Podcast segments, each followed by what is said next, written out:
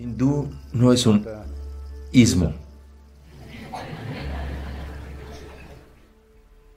Hindú es una tierra. Y con el paso del tiempo, hindú se convirtió en una civilización. Hindú nunca fue un ismo, ni es hoy un ismo. Bueno, debido a las situaciones políticas, a las luchas de poder que ocurren entre las personas, la gente cambiará de opinión a su antojo. Pero la identidad hindú es de la tierra. La tierra que yace entre el Himalaya y el Indus Sagara, que es el océano Índico. Entre las cordilleras y el océano, esta tierra es hindú. La gente que vivió aquí naturalmente se volvió hindú, así que esta se empezó a llamar Indostán, la tierra de los hindúes. La tierra era hindú, así que la gente se volvió hindú. Debido a que la gente se volvió hindú, la nación, o todas las naciones que estaban allí en esa época, en esta región, se convirtieron colectivamente en Indostán. Como cuando decimos europeo. Puede ser francés, puede ser italiano, puede ser español, puede ser ahora Ucrania. No sabemos quién más se volverá europeo. Turquía se está volviendo europea. Entonces, um, de esa manera, diferentes tipos de personas, diferentes reinos e imperios, durante diferentes épocas de la historia, a todos se referían se referían a todos como Indostán. Nuestra civilización no es el resultado de una creencia, ni de una enseñanza, ni provino de un libro. Una variedad de cosas sucedieron. En términos de geografía, en términos de etnicidad, en términos de idiomas, en términos de cultura. Una variedad de cosas sucedieron en esta tierra. Una variedad inimaginable para la mayoría de las personas. Más de 19.000 idiomas se desarrollaron. 19.000 idiomas solo en Indostán. Eso significa que había esa cantidad de culturas, esa cantidad de tipos de personas, esa cantidad de maneras de cocinar. Sí. Una variedad de cosas, un caleidoscopio. Lo mires por donde lo mires es diferente. Pero, ¿de qué trata? Si la inteligencia humana se libera del miedo, de la culpa y de alguna tonta recompensa en otro lugar. Ya sea que lo llames cielo, paraíso, suarga, como quieras llamarlo. Alguna tonta recompensa allá arriba, o miedo al castigo, o culpa. Si estas tres cosas las eliminas de la mente humana, naturalmente la inteligencia humana buscará. Esencialmente, la idea del cielo o paraíso o suarga es atractiva solo porque la gente está llena de codicia. Lo que hay aquí no es suficiente. Hay algo más allá, allá afuera. Tontas exageraciones de lo que conoces aquí. Si estas tres cosas se eliminan de la inteligencia humana, la inteligencia humana naturalmente buscará la naturaleza suprema de lo que somos. Así que en esta búsqueda, esta civilización se encontró con la astronomía. Hoy todo el mundo tiene derechos de propiedad intelectual. India es el único país que no tiene derechos de propiedad intelectual. Todo lo que es indio o que pertenece a este Indostán ha sido robado y utilizado alrededor del mundo. Todos lo reclaman como si fuera suyo.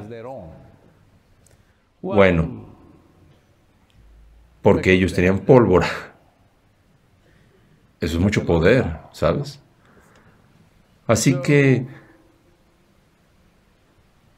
nos encontramos con la astronomía, nos encontramos con las matemáticas, no habría matemáticas en el mundo sin esta tierra y esta civilización.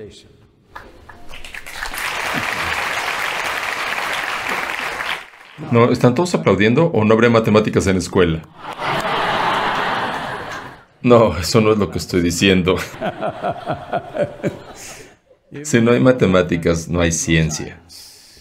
Toda la cantidad de cosas que hacemos en el mundo hoy la cantidad de cosas que disfrutamos en el mundo hoy, en términos de tecnología, no existirían si no hubiera matemáticas complejas que encontramos en nuestras pesquisas, en nuestra búsqueda, porque no teníamos conclusiones en nuestras mentes, no teníamos miedo, ni estábamos llenos de codicia o culpa.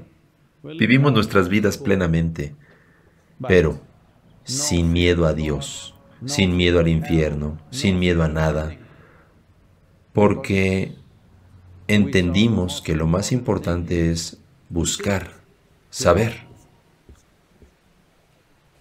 Entonces la astronomía, las matemáticas, la música, bueno, hay mucha variedad de música, pero si prestas atención, verás que la música clásica que evolucionó en esta tierra, en términos de la complejidad de sus fundamentos, no hay otra igual. Esta no es mi opinión. Los más grandes músicos del mundo lo dicen. Cuando hay fundamentos complejos, lo que construyas puede ser cualquier cosa. No hay ningún límite. Si no tienes una base suficientemente compleja, lo que construyas será mínimo lo que puedas construir será mínimo. Así que hay una comprensión muy compleja de las matemáticas, de diferentes aspectos de ella, especialmente de la geometría, de la astronomía. Esta es la cultura. Incluso hace seis o siete mil años, claramente hablábamos de que el planeta era redondo y que el planeta giraba alrededor del Sol. No creíamos que la Tierra era el centro del universo. Esto nos llegó no porque estuviéramos llenos de científicos en este país, esto nos llegó porque éramos buscadores. Si estás genuinamente interesado en la ciencia, debes ser un buscador. No puedes ser creyente y científico. Simplemente no es posible. Porque creencia significa que has sacado conclusiones sobre cosas de las que no tienes ni idea. Todas estas cosas encontramos. Nos topamos con las matemáticas, la música, la astronomía, el misticismo, muchas cosas mágicas y místicas, pero aún así seguimos buscando. Porque nuestra búsqueda no era para encontrar esto y aquello que pensamos que es útil para nosotros. Queremos encontrar la verdad sobre nuestra existencia, la naturaleza de lo que esto es. En esta búsqueda buscamos indefinidamente. A medida que la búsqueda, la pesquisa y la percepción se profundizaban, y se volvieron muy profundas, no encontramos nada. Cuando no encontramos nada, dijimos Shiva. Luego descubrimos que la base de todo era esta nada. El mayor milagro del universo es este, que todo viene de la nada y vuelve a la nada. Todo lo demás, a lo que te refieres como tú y yo, a lo que te refieres como este planeta, a lo que te refieres como este sistema solar, a lo que te refieres como este universo o galaxias o cosmos, todo esto son solo manifestaciones. Pero nosotros no estábamos interesados en las manifestaciones. Disfrutamos la manifestación, apreciamos la manifestación, pero nuestro interés es saber ¿Cuál es la naturaleza de la fuente? Nos dimos cuenta de que la fuente en realidad no es algo, es nada. Y no está en un lugar, simplemente está en todas partes. Por eso decimos Shiva, que significa aquello que no es. Bueno, las personas no podían relacionarse con ello, así que buscaban una forma. Entonces a los seres humanos que están en una búsqueda muy profunda, que comprendieron la naturaleza de la manifestación y de su fuente, porque comprendieron aquello que no es, a ellos los llamamos Shiva.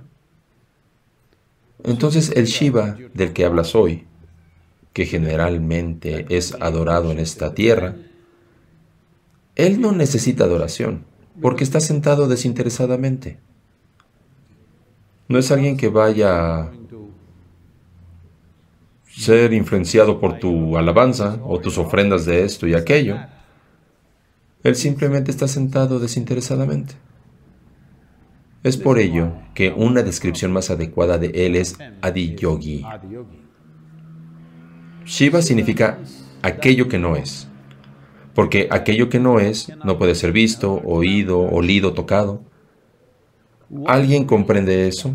A él también lo consideramos como Shiva, porque el que comprende eso se convierte en la puerta para ello. Mira, cuando dices mi casa, si piensas, oh, estoy yendo a casa, no piensas en todas las habitaciones, el baño, el inodoro, la puerta trasera, la cocina. No, es una puerta principal, lo que es tu casa. Cuando llegas, esta es mi casa. Señalas la puerta principal y dices, esta es mi casa.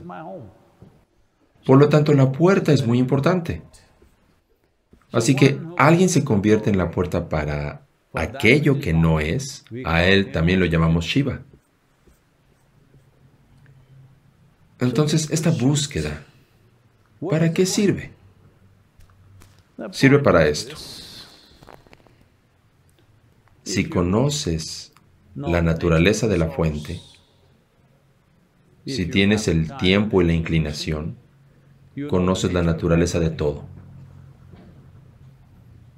Si sabes algo, solo sabrás algo. Pero si no sabes nada, entonces todo es posible. Así que esta búsqueda es la base de esta civilización. Esta es una tierra de búsqueda, no una tierra que cree. Esta es una tierra sin Dios. No existe el Dios en ninguna parte. Como les he dicho muchas veces, conocemos la tecnología de ser dioses. Bueno, hay palabras como esta. Decimos, llamamos algo Bhagawan. Debes entender que Bhagawan la palabra Bhagawan viene de la palabra raíz Bach, que significa que admiras, que reverencias aquello que es glorioso. Así que si un ser humano o un árbol o una montaña nos parece glorioso, decimos Bhagawan. Porque es digno de mi reverencia. Cualquier cosa que te impacta profundamente se convierte en tu Bhagawan. Cuando decimos Bhagawan, no nos referimos al Dios que está sentado allá arriba en el cielo, que sabe cómo manejar todo aquí. No. Si miras atrás en la historia de este planeta, obviamente sabes que Dios no sabe cómo manejar las cosas. Hola.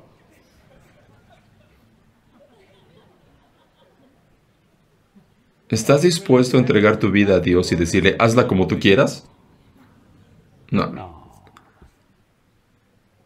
Las cosas que no están en tus manos, estás dispuesto a dárselas. Las cosas que están en tus manos,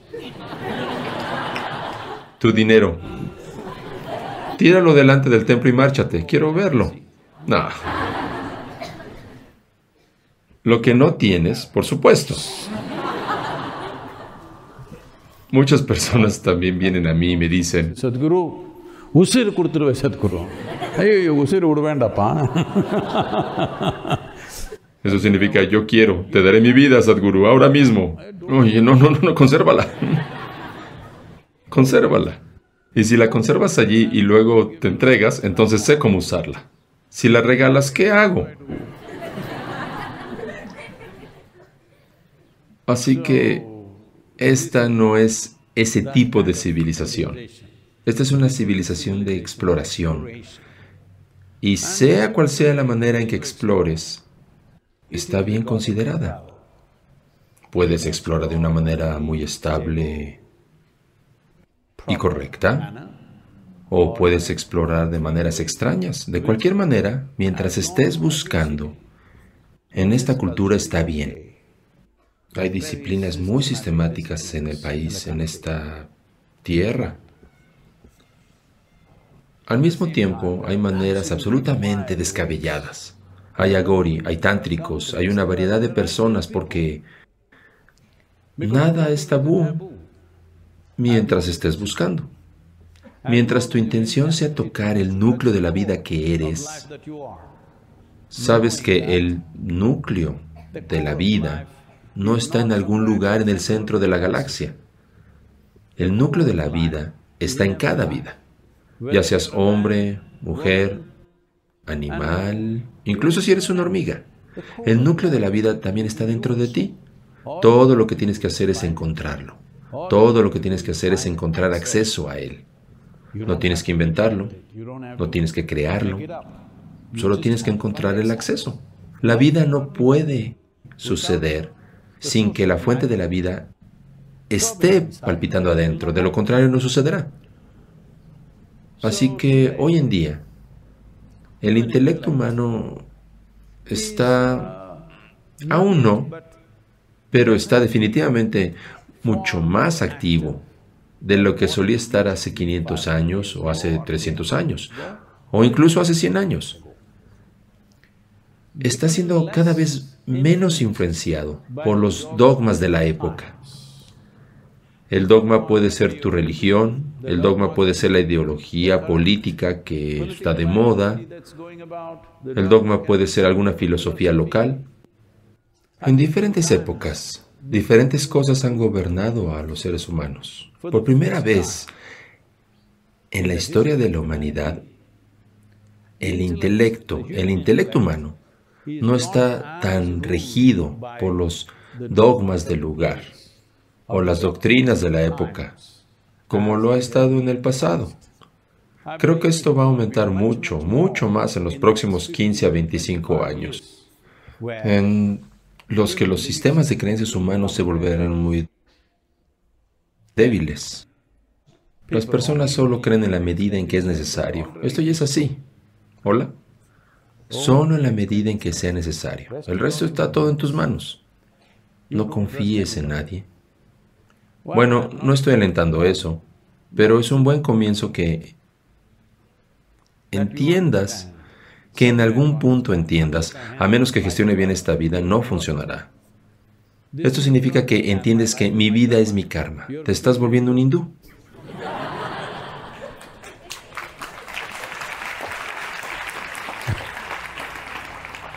Entonces, debes entender que hindú no es un ismo, hindú no es una religión, hindú no es una manera particular de vida como la gente lo está tratando de definir.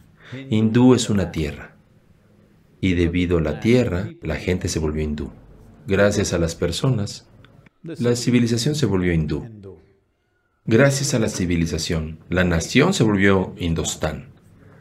Por lo tanto, esto tiene que entenderse que si liberas el intelecto humano, como dije antes, de la influencia del miedo, de la influencia de la culpa, de la influencia de la codicia extrema, te volverás un hindú. O hindú, tal vez en tu mente es, el contexto es muy reducido, es un tipo particular de personas. No, no, digámoslo así. Se le llama Sanatana Dharma. La palabra Sanatana literalmente significa eterno. Dharma no significa religión, Dharma significa la ley. Entonces, la ley eterna. ¿Qué es la ley eterna? Mira, mientras estamos aquí sentados, tú y yo somos diferentes. bueno, me enterrarán o me cremarán mucho antes que ustedes, todos ustedes son mucho más jóvenes que yo. Pero, incluso después de 100 años, si te entierran, tú también te conviertes en lo mismo que yo me he convertido. Ahora, la aspiración para que te conviertas en lo que yo me he convertido, eso es una cosa diferente. Pero cuando todos son enterrados, todos se convierten en lo mismo sin ningún problema. Entonces la comprensión de que todo viene de lo mismo, ¿te llegará con la muerte o ahora? Hay una gran diferencia. Si aspiras a que eso suceda ahora, eres un sanataní. Aspiras a tu naturaleza eterna. Eso significa que estás en el Sanata Dharma. No como una religión, no como una filosofía. Estás en sintonía con las leyes eternas. Solo si estás en sintonía con las leyes eternas, las limitaciones de esta manifestación, la manifestación individual, tiene muchas limitaciones. Estas limitaciones las sufrirás indefinidamente. No importa cuán dotado estés, aún así sufrirás. No importa en lo que te conviertas en tu vida, aún así sufrirás. Porque estás identificado con la manifestación. No estás buscando su fuente no has encontrado acceso a la naturaleza fundamental de su existencia, que es su naturaleza eterna. Ahora, estoy proponiendo, oh, hay algo eterno dentro de ti, eres un alma y esto sucederá, aquello sucederá. No. Estoy diciendo que comprendes que acumulas el cuerpo y que te despojas del cuerpo. Una vez que te das cuenta de esto, hay la suficiente inteligencia en cada maldita cabeza aquí para buscar ¿De qué se trata esto? Está bien, yo acumulé este cuerpo y se irá algún día. ¿De qué se trata esto? Porque esto no es irreal, es verdad. Tu existencia es verdad. Hoy en día las personas de tecnología intentan parecer sabios, con pelo largo, rastas enredadas, ya sabes. Todos intentan parecer sabios. Esta es una buena tendencia. Intentan parecerse a los sabios hindúes del pasado. Así que esencialmente, totalmente paganos, sin filosofía, inmorales. Inmoral no es la palabra amoral. Sin moralidad, sin mandamientos, sin Dios, sin filosofía. ¿Qué clase de personas terribles serán? Eso significa que no confías en la inteligencia de la creación. Piensas que la creación estará bien solo si algunos tontos la gestionan. No, la creación está bien sin necesidad de gestión. Es solo que, una vez, como dije, si la inteligencia humana no se ve abrumada por estos valores impuestos del miedo y la culpa y la codicia que se incentiva todo el tiempo, naturalmente esto buscará su naturaleza eterna. Así que a lo que tú te refieres como la civilización hindú, o mejor es que la llamamos Sanatana Dharma, es una consecuencia de seres humanos sin miedo, sin culpa, sin codicia. Por lo tanto, no es por el estilo de vida hindú que ellos se volvieron así. Es porque ellos eran así. Esta es la consecuencia. Esta civilización es una consecuencia de eso. Pero, como todos sabemos, en la historia reciente, en esta tierra, cuando decimos reciente hablamos de hace mil años, en la historia reciente ha sido devastada como ninguna otra tierra. Probablemente la mayoría de ustedes no lo sabe, porque los que escribieron nuestros libros de historia y libros de texto querían ser amables con ustedes. Por eso eliminaron todas las partes horribles de nuestra historia para que nuevamente caigamos en situaciones similares. Pero la Tierra ha visto, las personas han visto atrocidades enormes, atrocidades que son mucho más grandes que cualquier cosa de la que normalmente se habla en el mundo.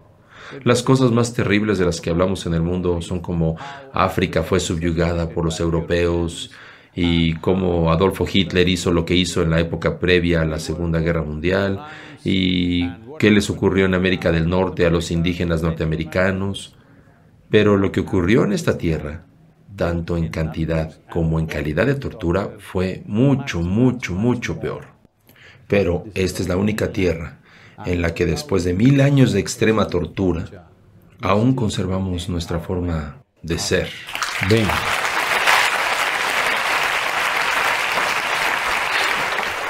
Esto es simplemente debido a la manera en que todo fue naturalmente estructurado, porque no era una religión. No había ninguna cabeza que si cortabas esa cabeza todo colapsaría. No había una doctrina, no había un único libro que si lo quemas todo desaparecería. Porque era una búsqueda individual. Los invasores que vinieron hicieron todo lo posible, mataron a todos los líderes y maestros relig- religiosos y arrasaron miles de templos, pero no supieron cómo matarla, porque estaba en los corazones y las mentes de todos. No puedes matar eso, porque porque no era una filosofía que pudiera ser corregida, no era un sistema de creencias que pudiera ser obliterado, era un deseo natural de saber.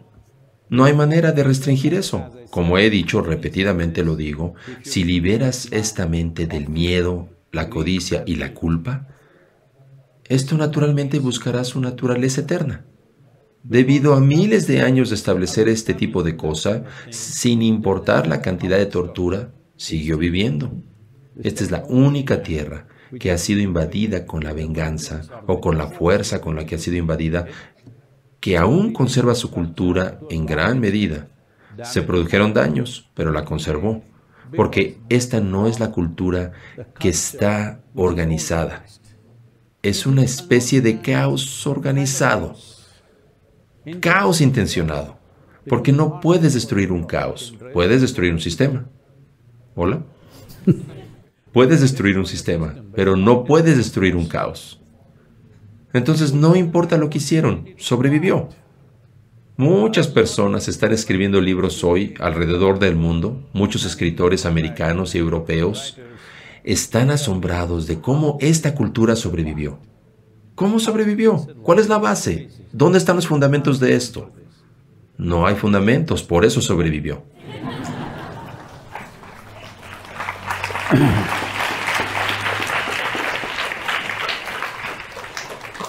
Porque los fundamentos están en nuestra evolución. Los fundamentos están en la naturaleza de nuestra existencia. Los fundamentos no están en lo que organizamos como seres humanos.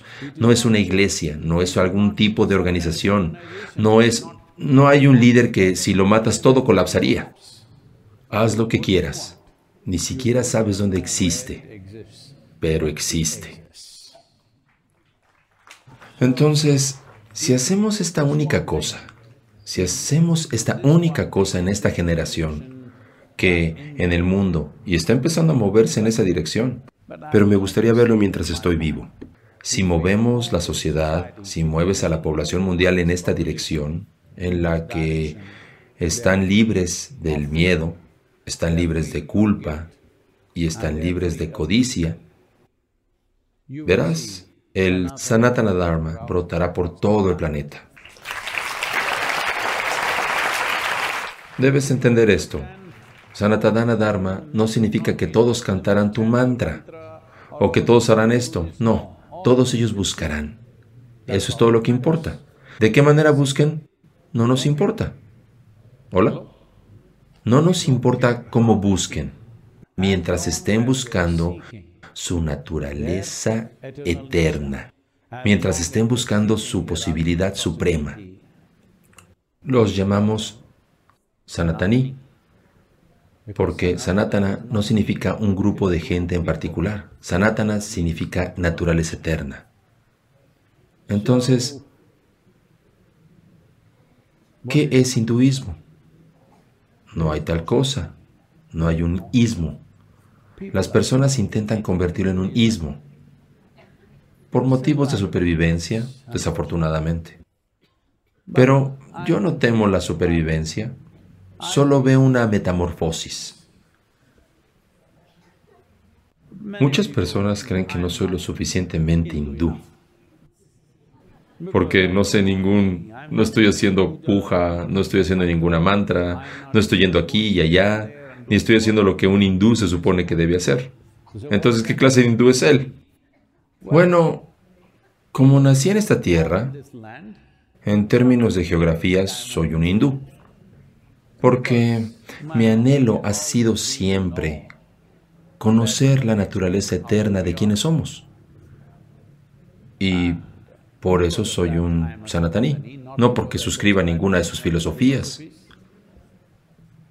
Quiero ver que cada ser humano busque aquello que es la naturaleza suprema de quienes somos.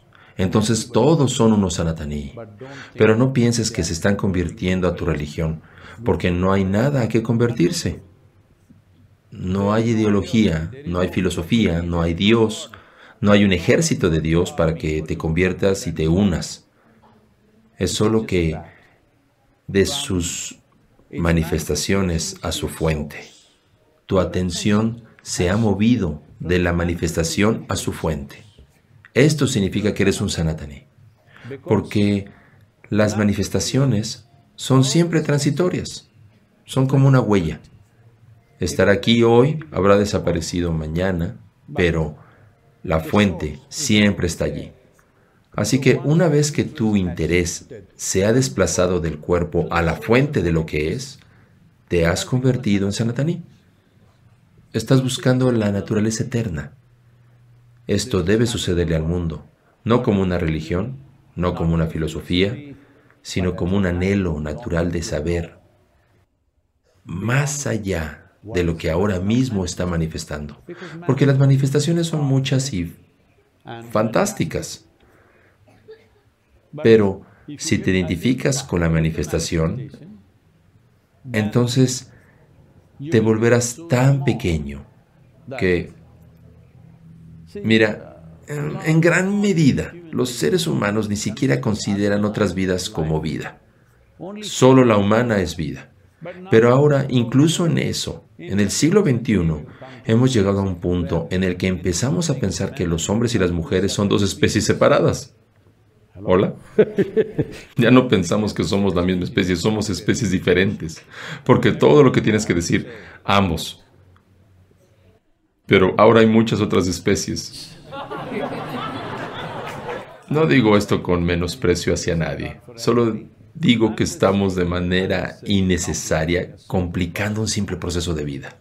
En primer lugar, la biología es una cosa simple. Su propósito es muy simple y limitado. No tenemos que complicar la biología. Mira, cuando decimos, eres un sanataní, esto no significa que estás ignorando la biología o la psicología de un ser humano. No nos estamos alejando de ella. Queremos estar por encima de ella. Eso es todo. ¿Vale esto la pena? No estamos hablando de descartarla. No estamos hablando de alejarnos de ella. Queremos estar por encima de ella para que podamos usar nuestra biología y nuestra psicología de la manera que queramos. Que nuestra biología no nos use a nosotros. Pero para la mayoría de los seres humanos, sus necesidades biológicas y necesidades psicológicas ocupan todo el tiempo de su vida. ¿No es así? No logran resolver sus asuntos biológicos o psicológicos durante toda su vida. Si viven hasta los 100 años, todavía siguen haciendo desesperadamente las mismas cosas. Entonces, Sanatana significa esto, que estás por encima de las manifestaciones fisiológicas y manifestaciones psicológicas que tenemos. Y eso incluye todas las manifestaciones. Pero tus bloqueos más grandes son tu propio cuerpo y tu propia mente. Si te llevo a un lugar, digamos que te llevo al más grande, más sagrado lugar del universo. Hay peldaños, pero confundes los peldaños con bloqueos. ¿Qué hacemos? Eres una tragedia, ¿no es así? ¿Hola? Ahora mismo, eso es todo lo que ha ocurrido. Este cuerpo, esta mente, este nivel de capacidad cerebral, estas emociones, estas energías, esta química, todos son peldaños. Pero ahora mismo los estás experimentando como bloqueos en tu vida. Te están bloqueando completamente. La vida se está hipotecando solo para resolver necesidades fisiológicas y necesidades psicológicas. Puedes llamarlo como quieras, puedes llamarlo religión, puedes llamarlo familia, puedes llamarlo matrimonio, puedes llamarlo como quieras, pero esencialmente la vida está siendo hipotecada solo para resolver las necesidades fisiológicas y psicológicas. Estos son peldaños sobre los que deberías pararte y escalar e ir más allá, pero lamentablemente se han convertido en arenas movedizas. Entonces en el momento en que conviertes tu cuerpo y tu mente en un peldaño y te paras encima de eso, eres un sanataní.